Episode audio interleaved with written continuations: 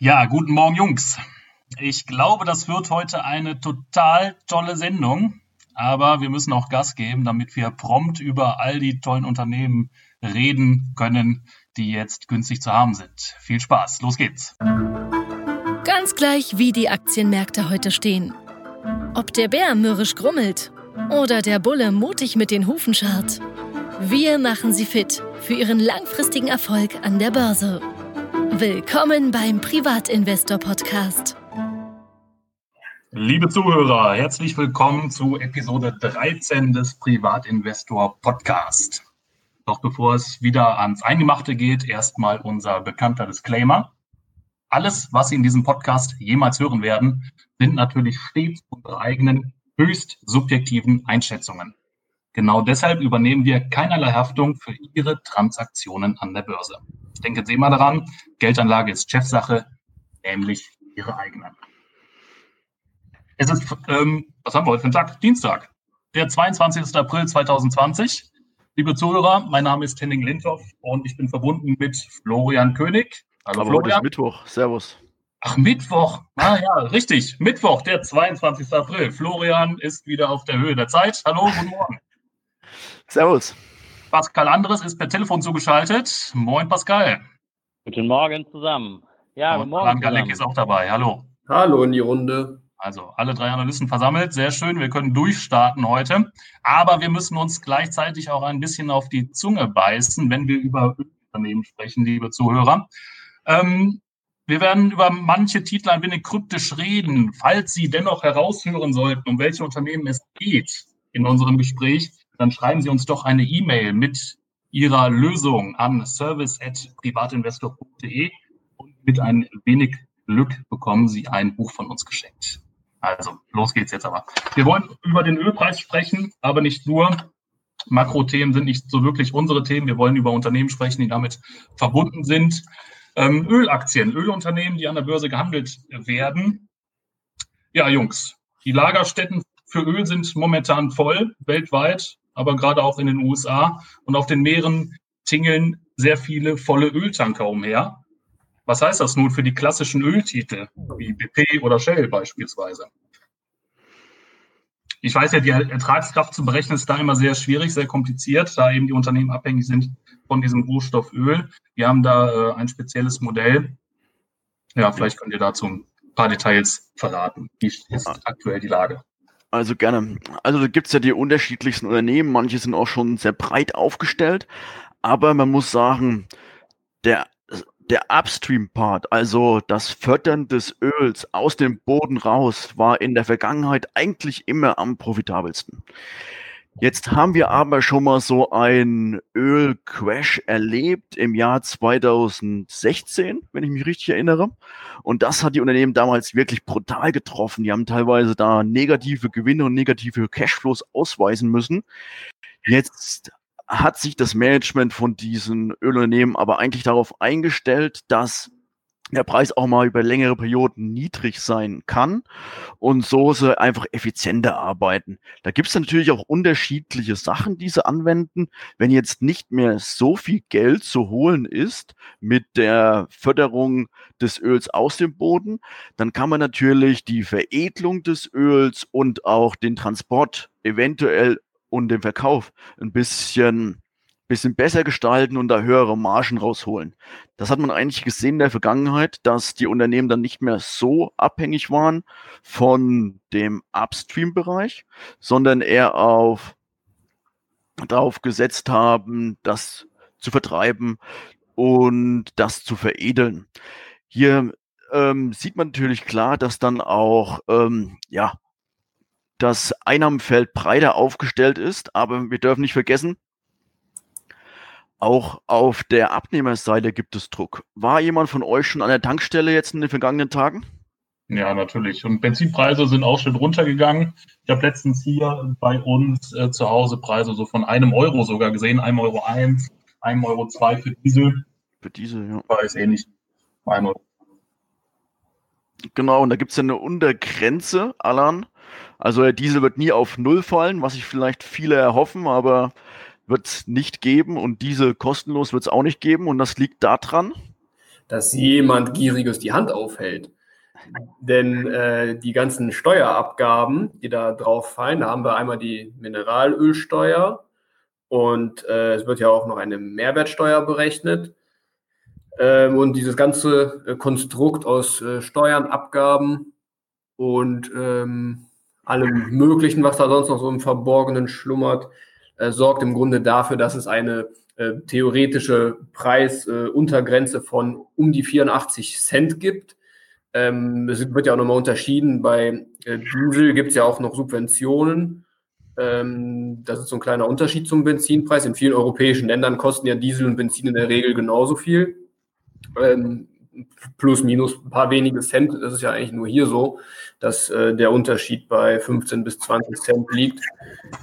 Ähm, ja, und deswegen ähm, sind wir eigentlich schon ziemlich weit unten, was den ähm, Preis betrifft.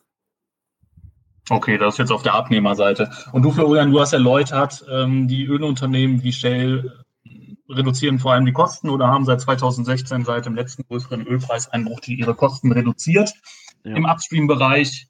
Ähm, auf, auf der anderen Seite versuchen sie eben die Margen ein wenig zu erhöhen oder deutlich zu erhöhen, was den äh, Weiterverkauf ihres Produkts geht.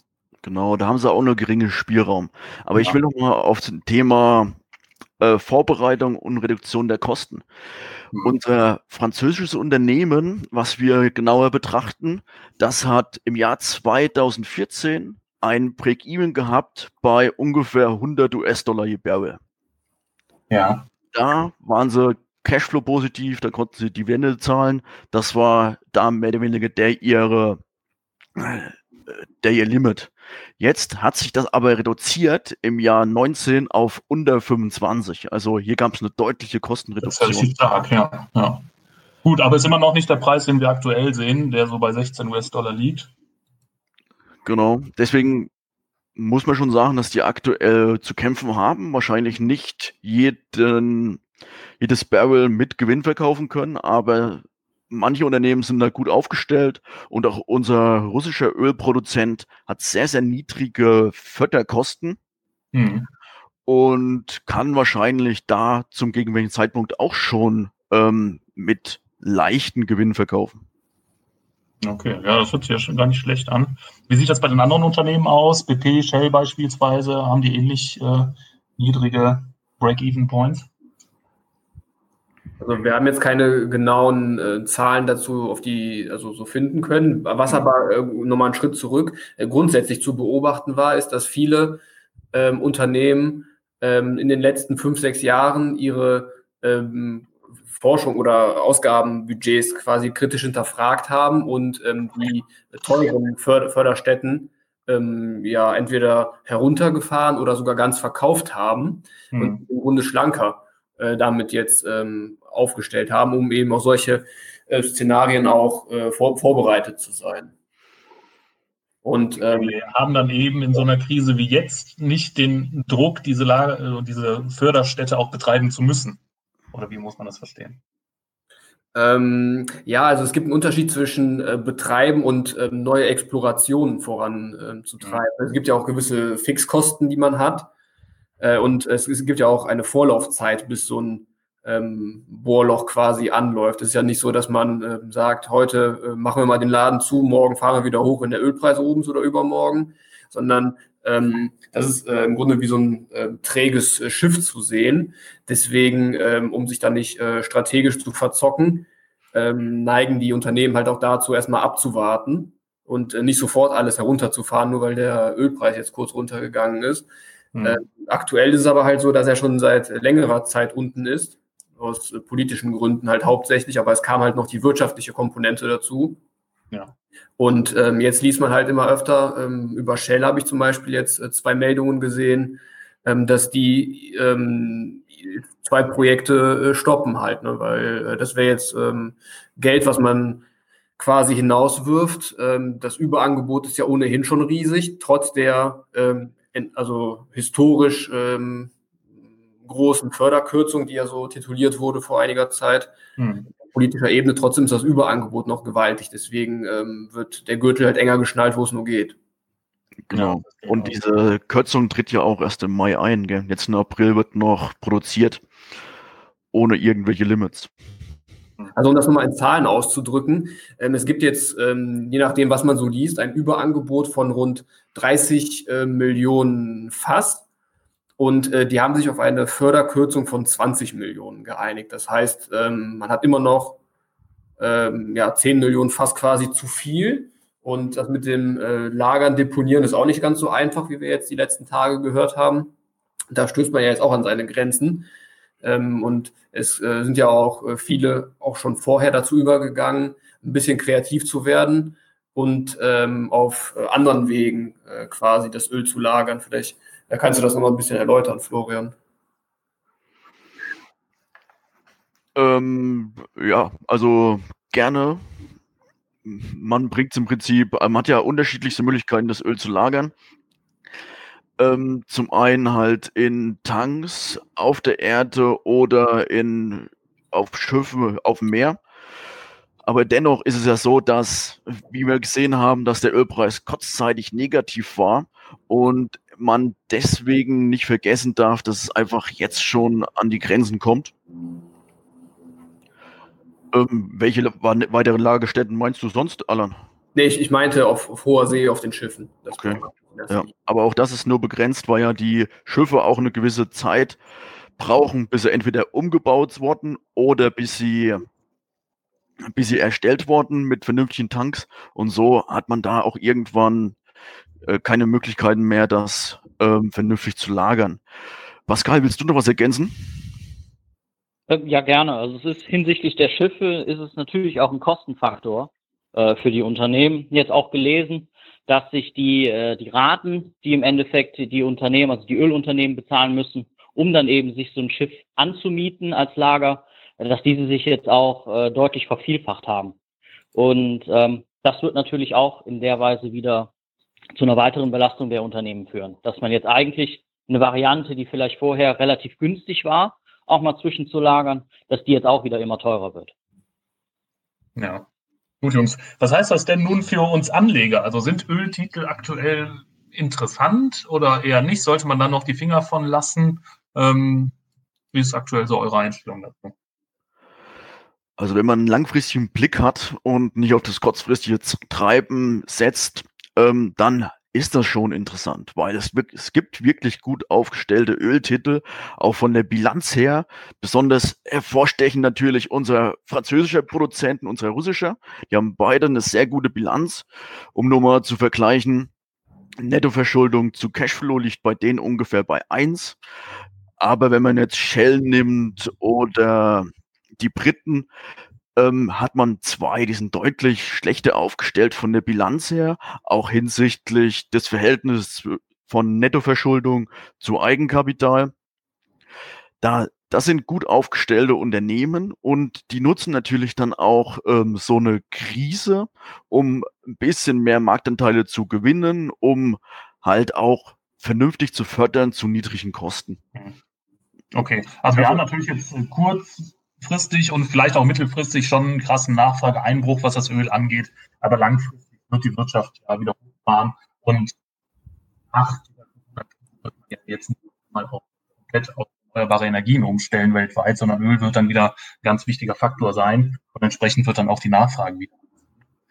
Ähm, Genau, man, man muss ja aber auch dem, das Unternehmen im Detail betrachten. Also, das sind ja auch meistens nicht alles reine Ölförderer, sondern die haben auch Gas. Gas ist ja eine Übergangslösung für auch viele Großstädten. Der Gasbedarf, der Energiehunger wird in China zurückkommen.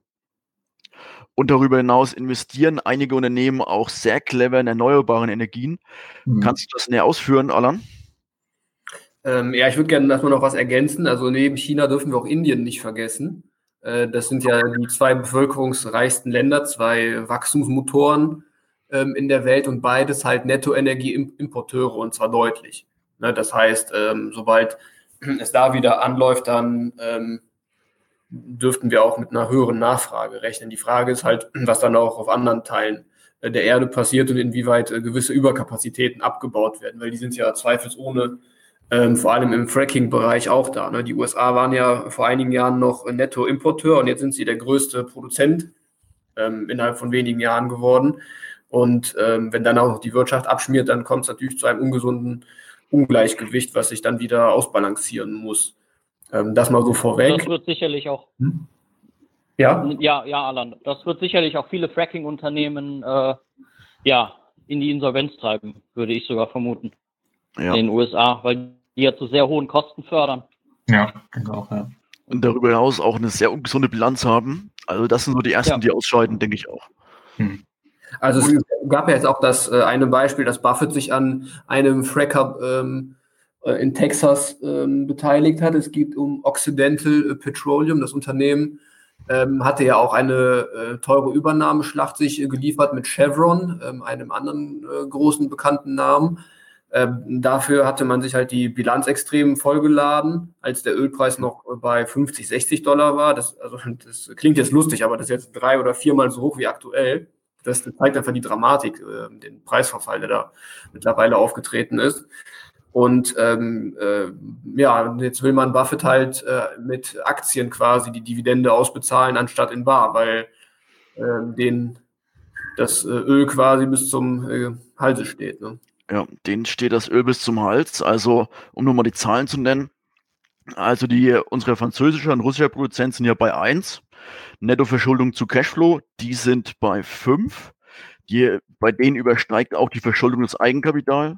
Das ist halt auch ein Unternehmen, die müssen bei Buffett schon anklopfen und ganz lieb sein, dass er die wahrscheinlich nochmal unterstützt. Ja, gut. Machen wir vielleicht einen Strich unter das Thema Öl. Oder habt ihr noch einen Punkt? Ähm, nee, das ist im Grunde so. Also man sollte, äh, das ist ja generell ein ähm, ähm, ja, nicht unbedingt konservatives Thema aktuell. Mhm. Äh, deswegen, wenn man sich in dem Bereich engagiert, dann bitte die gesündesten Unternehmen und ähm, nicht äh, die Penny Stocks aussuchen. Ja, und, und darüber hinaus vielleicht noch ein Blick auf die Lebenszeit der Reserven. Man braucht schon Unternehmen, die Reserven haben, die auch schon in den nächsten zehn Jahren noch Gewichtung haben. Da ist zum Beispiel unsere französische und russische äh, Produzent sehr gut aufgestellt. Die haben über zehn Jahre äh, Lebenszeit der Reserven.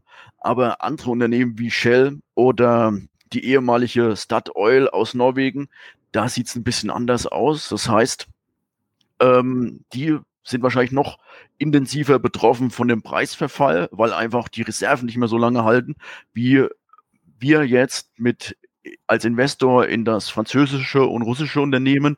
Wir können durch die langen Reserven auch auf eine Normalisierung des Ölpreises setzen und werden davon profitieren. Ich würde gerne noch äh, eine kurze Sache einwerfen, Henning. Ja, klar. Und zwar, du hast ja das Thema erneuerbare Energien kurz angerissen. Ähm, es gibt ja jetzt ähm, auch wieder manche, die dafür trommeln, ähm, ja, jetzt der Ölpreis ist ja wertlos, äh, da kann man ja jetzt in erneuerbare Energien reingehen.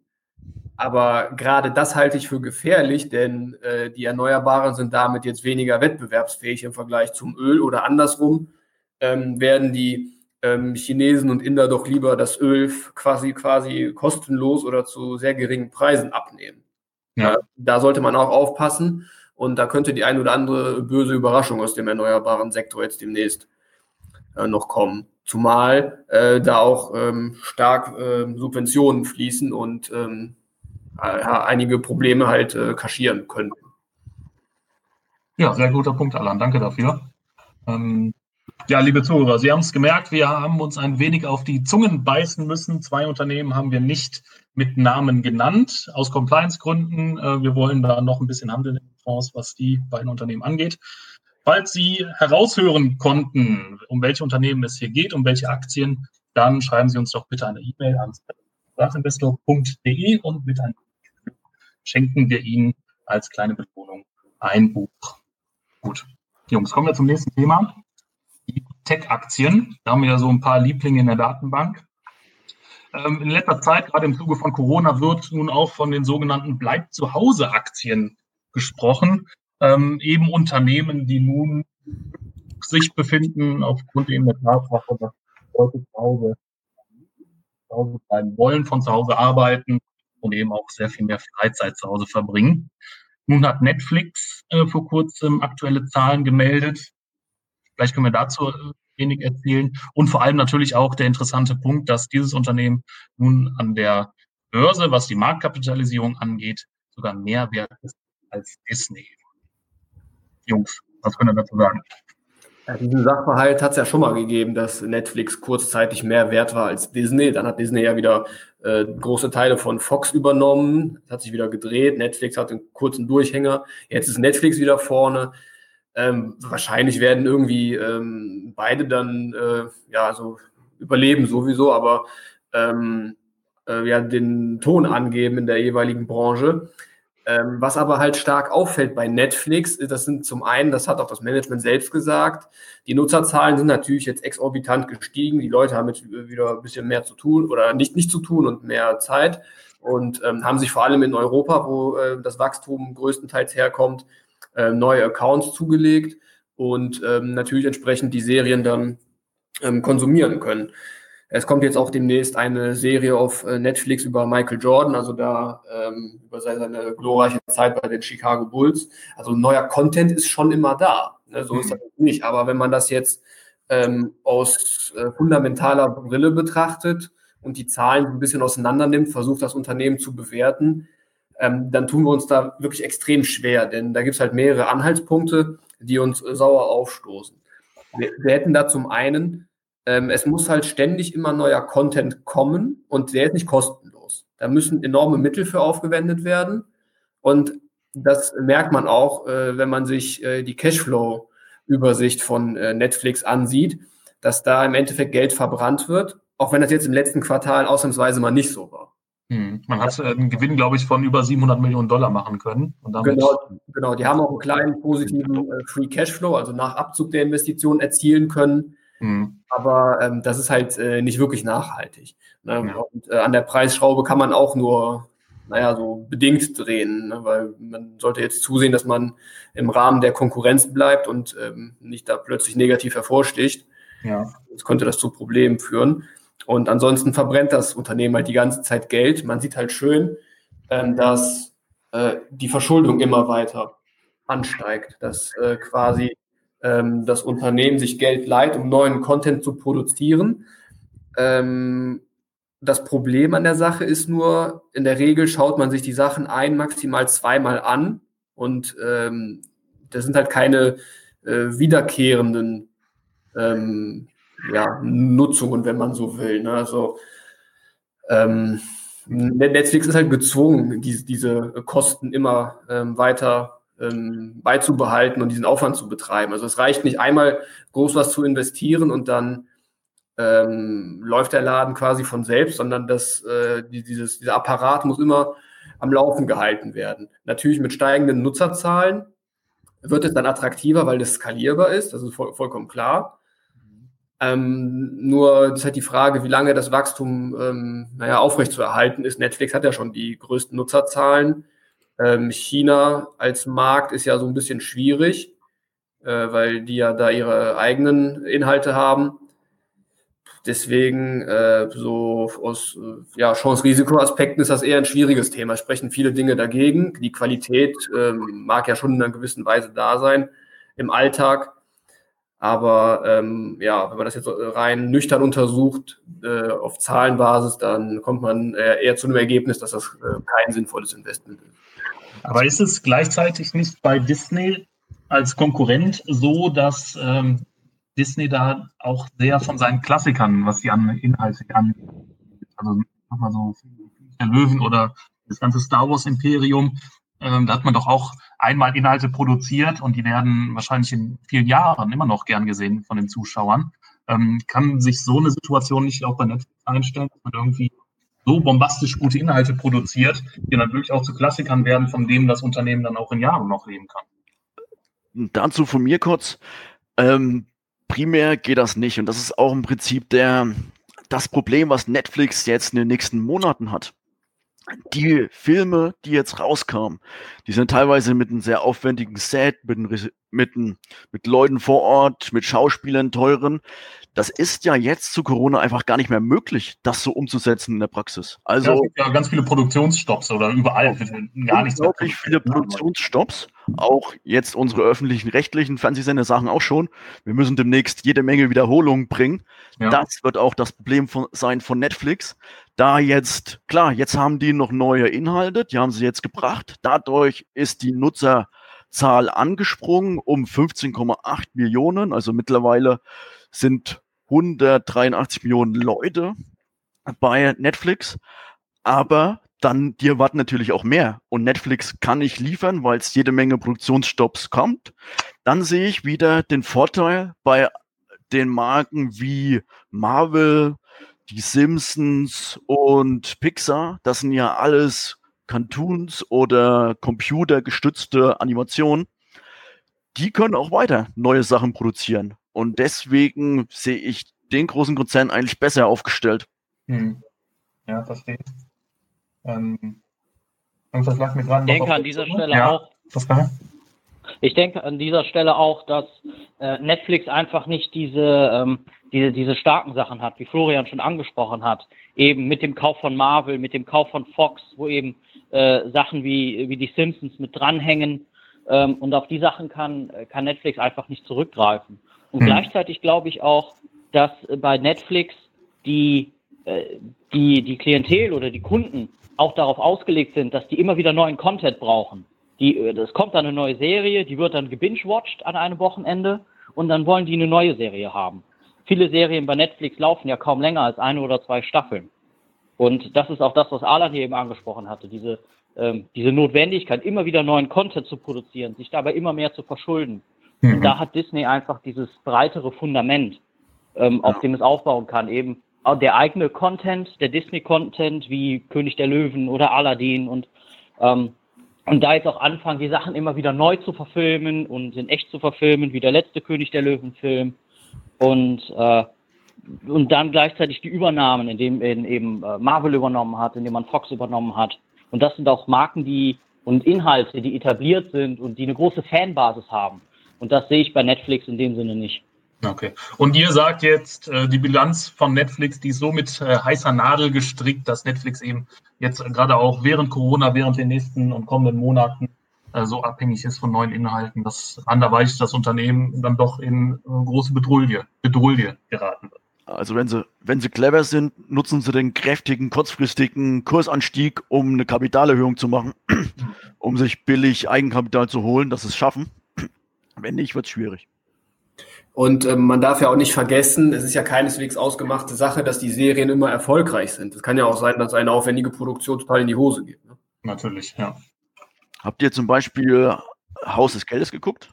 Ja. ja, die, ja. Den neuesten Teil noch nicht, aber ich glaube, die sind jetzt in der zweiten Staffel, ne? Ich glaub, ja. Okay, ich habe auch schon den neuesten geguckt, also ja. ich liebe diesen Film und das war ja eigentlich ein absoluter Flop damals in Spanien. Ja. Und Netflix hat das für einen Apfel und ein Ei gekauft, damals von den Produzenten. Und dann haben die es einfach veröffentlicht und dann ist dieser Kult entstanden. Mhm. Also das ist dann, das hat viel mit Glück zu tun, aus meiner Sicht dann. Aber das musste halt auch immer wieder rechtfertigen und das ist das Schwere. Okay, ja, verstehe. Gut, ein anderes äh, Tech-Unternehmen, das wir natürlich auf der Watchlist haben, ist Apple. Äh, da wird es jetzt Quartalszahlen geben, kommende Woche Donnerstag, am 30. April. Mitte Februar gab es schon eine Umsatzwarnung. Ähm, und das war noch vor dem Höhepunkt äh, von Corona. Ähm, tja, was erwartet ihr nun nächste Woche? Was wird kommen? Ähm, ja, wahrscheinlich ist da äh, mehr der Ausblick interessant als jetzt äh, der Blick in den Rückspiegel, ähm, weil das ist im Grunde alles äh, bei den meisten Unternehmen eingepreist, was jetzt in der Vergangenheit war. Interessant ist immer nur, wie geht es weiter. Mhm. Ähm, es kann durchaus sein, dass es da zu größeren Rückschlägen kommt. Äh, clevererweise hat Apple aber gleichzeitig jetzt auch ähm, zwei, in zwei Produktkategorien ähm, neue Einsteigermodelle präsentiert. Einmal das MacBook Air, was ähm, recht gute Bewertungen ähm, abbekommen hat, wenn man jetzt nicht gerade anspruchsvolle Anwendungen ähm, damit tätigen will. Und das andere war jetzt auch das neue günstige Einsteiger-iPhone. da will man dann quasi sich die Kundenbasis verbreitern und ähm, neue Käufergruppen ähm, an Land ziehen. Plus die Serviceleistungen ähm, werden immer weiter vorangetrieben, äh, vor allem auch im Nicht-US-Markt. Ähm, das Unternehmen wird auch natürlich weiter überleben. Die Bilanz ist super. Ähm, das ist alles äh, vollkommen klar und offensichtlich. Die Cash-Reserven sind hoch. Äh, mit einer Delle ist bestimmt zu rechnen. Ähm, wir hatten uns ja Anfang des Jahres von Apple, ähm, Klammer auf, vor oder kurzzeitig äh, verabschiedet. Ähm, der Hintergrund war jetzt ähm, der, dass die Bewertung einfach nicht mehr gepasst hat. Wir hatten ja. vor, ähm, ich glaube, in der Jahresausgabe 17 oder 18 war das, wo, wo, wir Apple vorgestellt haben. 18 muss das gewesen sein. Ja. Ähm, da war das Unternehmen mit einem cash-bereinigten Kurs-Gewinn-Verhältnis von 10 bis 11 bewertet. Ähm, ja, eine Seite hat sich auch so einen Spaß erlaubt und äh, meinte uns da so ein bisschen durch den Kakao ziehen zu müssen. Ähm, und danach ist das Unternehmen entsprechend explodiert. Ne? Also ähm, natürlich haben da auch Aktienrückkäufe ein bisschen zu beigetragen, aber andererseits sind diese eben auch dafür da, bei günstigen äh, Bewertungen durchgeführt zu werden. Ne? Also es wäre halt traurig, wenn Apple auf dem Niveau damals gar nichts zurückgekauft hätte und stattdessen alles bei teuren Kursen, so wie das äh, manch andere Unternehmen machen. Hm. Ja, man muss ja auch sagen, die Service-Dienstleistungen, die sind ja digital, die Apple anbietet und die werden ja von Corona ähm, wahrscheinlich eher noch einen Schub nach oben erhalten, oder? Kann man so sagen, weil sie ja auch sowas ähnliches haben wie Netflix und Streamingdienst. Ja. Der wird einen Schub nach oben behalten. Das kontaktlose Zahlen auch auf eine Art und Weise, obwohl sie da schon gesagt haben, dass sie im Prinzip, wenn man es verbindet mit der Kreditkarte, da stunden sie auch so ein bisschen äh, die Eingänge und Ausgänge. Mhm. Ähm, was halt auch ein wichtiger Punkt ist aus meiner Sicht, ist, dass die Medizintechnik in den Fokus gerückt wird. Dass man zum Beispiel, also so eine, die iWatch hat ja schon einige Funktionen, die sind aber auf, in vielen Ländern nicht zugelassen.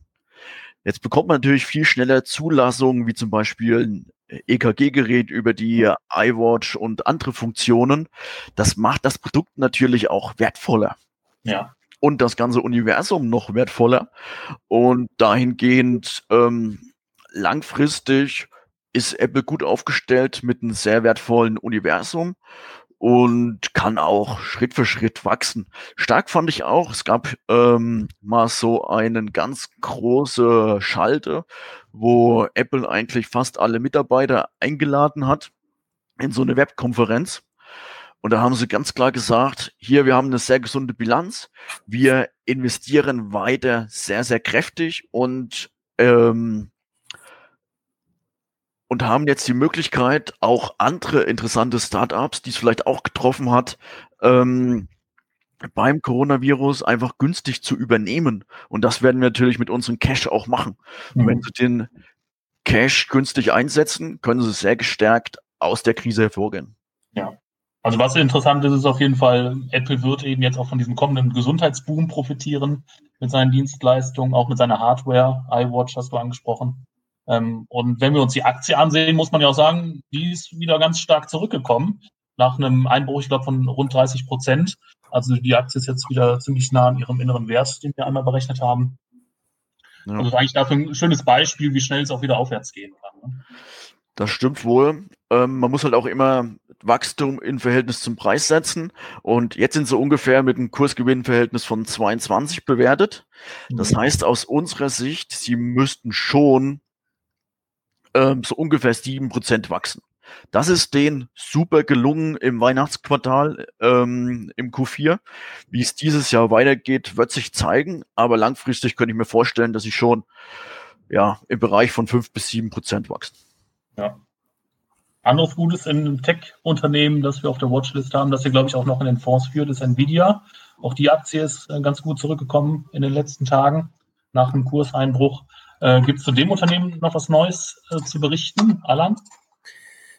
Ja, ein bisschen. Also in fünf Tagen am 27. wird jetzt die Übernahme vollzogen. Da gab es jetzt von den einzelnen Behörden jeweils grünes Licht. Ähm, es geht um das israelische Unternehmen Mellanox. Ähm, das ist im Grunde ein ähm, ja, Zulieferer, wenn man so will, beziehungsweise ein Hersteller von gewissen ähm, ja, Kabel- und Verbindungskomponenten.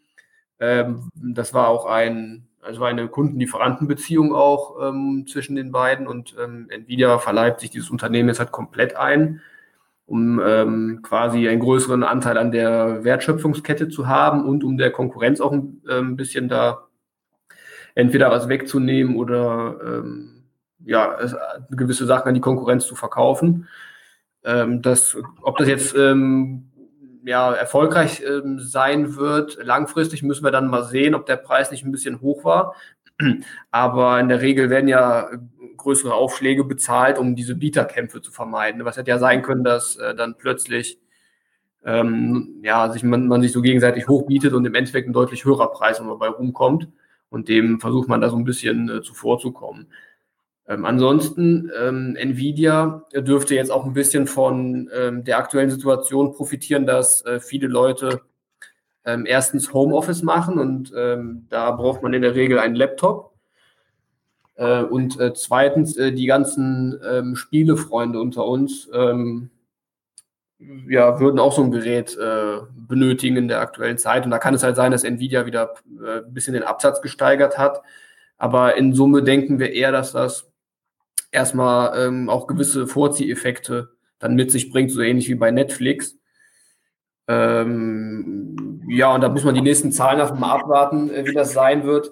Ähm, jedenfalls müsste Nvidia schon mit ähm, einem recht hohen Wachstum daherkommen im zweistelligen Bereich, ähm, um die aktuelle Bewertung ähm, überhaupt rechtfertigen zu können. Also wir sprechen jetzt hier von einem Kurs-Gewinn-Verhältnis von 35, 36 ungefähr. Die Netto-Liquiditätsreserven werden ja jetzt aufgebraucht, weil man ja die Übernahme tätigt. Das heißt, da ist man dann bei Null ungefähr. Äh, ja, und da müsste dann schon knapp 15 Prozent Wachstum auf die Uhr kommen. Ähm, das sehen wir aktuell einfach nicht. Ja. Also im Moment kein wirklich interessantes Investment für einen Einstieg, aber wir behalten es natürlich auf der Watchlist. An sich ist das Unternehmen sehr stark und auch langfristig interessant, nur im aktuellen noch trotz Corona äh, eben sehr gut bewertet. Vielleicht auch so eine klassische, das heißt klassische, auf jeden Fall so eine aktuelle Bleib zu Hause Aktie ebenfalls als Tech-Unternehmen von, von auch in gewisser Weise profitiert. Genau. Also eine Sache vielleicht noch von mir aus. Ähm, Würde mich mal interessieren, wie ihr das seht, beziehungsweise wie unsere Zuhörer das sehen. Thema autonomes Fahren. Da arbeitet ja Nvidia auch sehr dran und mit ganz vielen Autoproduzenten außer Tesla, die wählen da ihren eigenen Weg. Ähm, für mich wirkt es so, wenn halt durch diesen Virus will man ungern die öffentlichen Verkehrsmittel nutzen. Man will ungern Bus, Bahn oder was auch immer machen. Könnte es da noch einen Schub geben fürs autonome Fahren, dass ähm, jetzt auch die Behörden sagen, okay, wir kümmern uns jetzt sehr zeitnah und schnell um eine Zulassung, dass wir da halt auch so ein bisschen die Ansteckungsgefahr reduzieren. Ja, interessanter Punkt, Florian. Ich denke, regulativ könnte da seitens der Politik schon einiges geschehen. Man hat ja jetzt auch in den letzten Wochen gemerkt, dass die Politik da relativ schnell äh, agiert, vielleicht auch was äh, ja so die äh, Grundrechte angeht, nicht vielleicht unbedingt so positiven aber das ist äh, eine sehr subjektive Ansicht. Ähm, ja, ich kann mir vorstellen, dass da seitens der Politik was passieren wird. Allerdings, ob das jetzt technisch alles so schnell ähm, die nächsten Schritte abgearbeitet werden können. Äh, man hat ja bei Tests gesehen, also hundertprozentig läuft das alles noch nicht, was Verkehrsschildererkennung angeht oder so. Ähm, also ich denke, man, wir werden da noch, äh, ähm, noch einige Zeit darauf warten müssen, auf das autonome Fahren. Ähm, Alan, wie siehst du das? Ja, vor allem hier. Ne? Es heißt ja so schön, die Amerikaner erfinden es, die Chinesen kopieren es und die Deutschen äh, verwalten und ähm, bürokratisieren es erstmal oder genehmigen oder wie auch immer. Ähm, und wahrscheinlich wird das auch so ablaufen, ob jetzt die Amerikaner oder die Chinesen das ähm, letztendlich rausbringen, äh, wird sich dann zeigen müssen. Ähm, aber es wird, wie du schon sagst, Henning, an äh, regulatorischen Dingen scheitern, denn ähm, gerade bei diesem Thema äh, wird es ja auch extrem wichtig sein, die Sicherheit hochzuhalten, ne? weil ähm, es geht ja nicht nur darum, den äh, Fahrer zu schützen, sondern man äh, darf sich gar nicht ausmalen, was da passiert, wenn irgendwie so ein Auto falsch gesteuert in der Menschenmenge fährt. Ja, ja. Ne, also da hat die Sicherheit allerhöchste Priorität. Man muss bei allen Wetterverhältnissen, bei wie vielleicht, äh, wenn eine Pfütze auf dem Boden ist und da spiegelt sich die Sonne und das Ne, da muss das Auto auch alles äh, klar durchkommen und alle Schilder erkennen, auch wenn die dreckig sind und sowas. Mhm. Oder was bisher auch ein Riesenproblem war, ist ja die Tatsache, dass äh, ein Mensch, wenn er dann äh, vorausschauend fährt und nicht gerade am Handy daddelt, dann weiß er ja, dass in ein paar Metern irgendwann ähm, er abbiegen muss und er sieht dann aus der Ferne auch, ähm, was, was da auf ihn zukommt. Und äh, bei den Autos ist das dann teilweise je nach äh, Fahrsituation aktuell nur bedingt möglich. Man streitet sich ja noch so ein bisschen darum, welche Technik da ähm, herangezogen werden soll, ob das dann äh, lasergesteuert sein soll oder nicht. Da ist noch einiges zu tun. Ähm, das Einzige, wo man sich relativ sicher sein kann, ist, dass äh, hier äh, zu Lande das recht äh, spät dann kommen wird. Ja. Pascal, hast du eine Meinung zu dem Thema? Äh, ja, ich, ich sehe das äh, ähnlich wie Alan das auch sieht. Ähm, ich denke, dass da noch äh, viel, viel Wasser den Rhein runter muss, bevor das technisch auch überhaupt nur annähernd ausgereift ist, um wirklich in den Markt zu gehen. Ähm, und hinsichtlich der aktuellen Situation sehe ich auch eine Auswirkung auf Nachfrageseite. Ich könnte mir vorstellen, dass ähm, viele, vor allem vielleicht auch Jüngere, ähm, die eigentlich pro diese ähm, oder, oder beziehungsweise gegen die, äh, die Individualmobilität sind und eher dafür sind, ja, lass lieber alles teilen und ÖPNV ausbauen, ähm, dass die jetzt vielleicht dann auch auf ihrer Seite dann merken, hm, es ist ja doch praktisch ein eigenes Auto zu haben Mhm. Und äh, das ist für mich so die Auswirkung hinsichtlich, äh, dass äh, im öffentlichen Personennahverkehr, dass da äh, auf der Nachfrageseite das vielleicht sich ein bisschen ändern könnte. Ja. ja, ich bin mir auch nicht so ganz sicher, ob jetzt die Prioritäten in Zeiten von Corona jetzt wirklich in Sachen autonom oder in Richtung autonomes Fahren so hoch sind. Also wir sehen ja, Homeoffice funktioniert, Heimarbeit funktioniert. Wir sind jetzt auch alle gerade zu Hause. Ich glaube, bis auf du, Alan, du bist im Kölner Büro. Ähm, wir sind hier super zugeschaltet. Die Zuhörer können uns bestens verstehen, hoffe ich. Ähm, das funktioniert ja. Wir müssen ja eigentlich, sind ja gar nicht mehr so wirklich auf den ähm, physischen Verkehr unserer Körper, des Transportes ins Büro oder anderweitig wirklich ähm, abhängig. Ähm, ist jetzt wirklich Verkehr, die Individualisierung oder die Reindividualisierung des Verkehrs so wirklich nötig oder ja, funktioniert es nicht dann doch alles sehr gut im Homeoffice? Und äh, ja, unter der Fragestellung zweifle ich eben so ein bisschen dran, ob das Thema jetzt immer noch so dringend ist oder eben nicht. Ja, das wird so ein bisschen auf den Beruf auch ankommen. Ne? Der Krankenpfleger oder Bauarbeiter wird äh, schlecht Homeoffice machen können. Ja. Liebe Zuhörer, Sie haben sicherlich auch eine sehr prägnante Meinung zum Thema autonome Fahren. Ähm, Florian König hat es angesprochen. Wir freuen uns über Ihren Kommentar. Schicken Sie uns diesen doch am besten per Sprachnachricht, per WhatsApp an die Nummer 01573 162 9921 ich wiederhole unsere Telefonnummer für WhatsApp 01573 162 9921. Wir freuen uns über Ihren Kommentar, aber auch über Ihre Fragen für die kommenden Sendungen, Episoden des Privatinvestor Podcasts. Ähm, ich denke, Jungs, für heute war es das. Oder habt ihr noch einen interessanten Punkt? Habe ich was vergessen? Alles prima. Nee, wir können den, können den Sack zumachen. Gut, wunderbar. Machen wir den zu, Alan, Pascal, Florian. Ich wünsche euch einen schönen Tag und liebe Zuhörer, gehaben Sie sich wohl und ich denke bis zur kommenden Woche. Tschüss. Servus. Auf Wiederhören.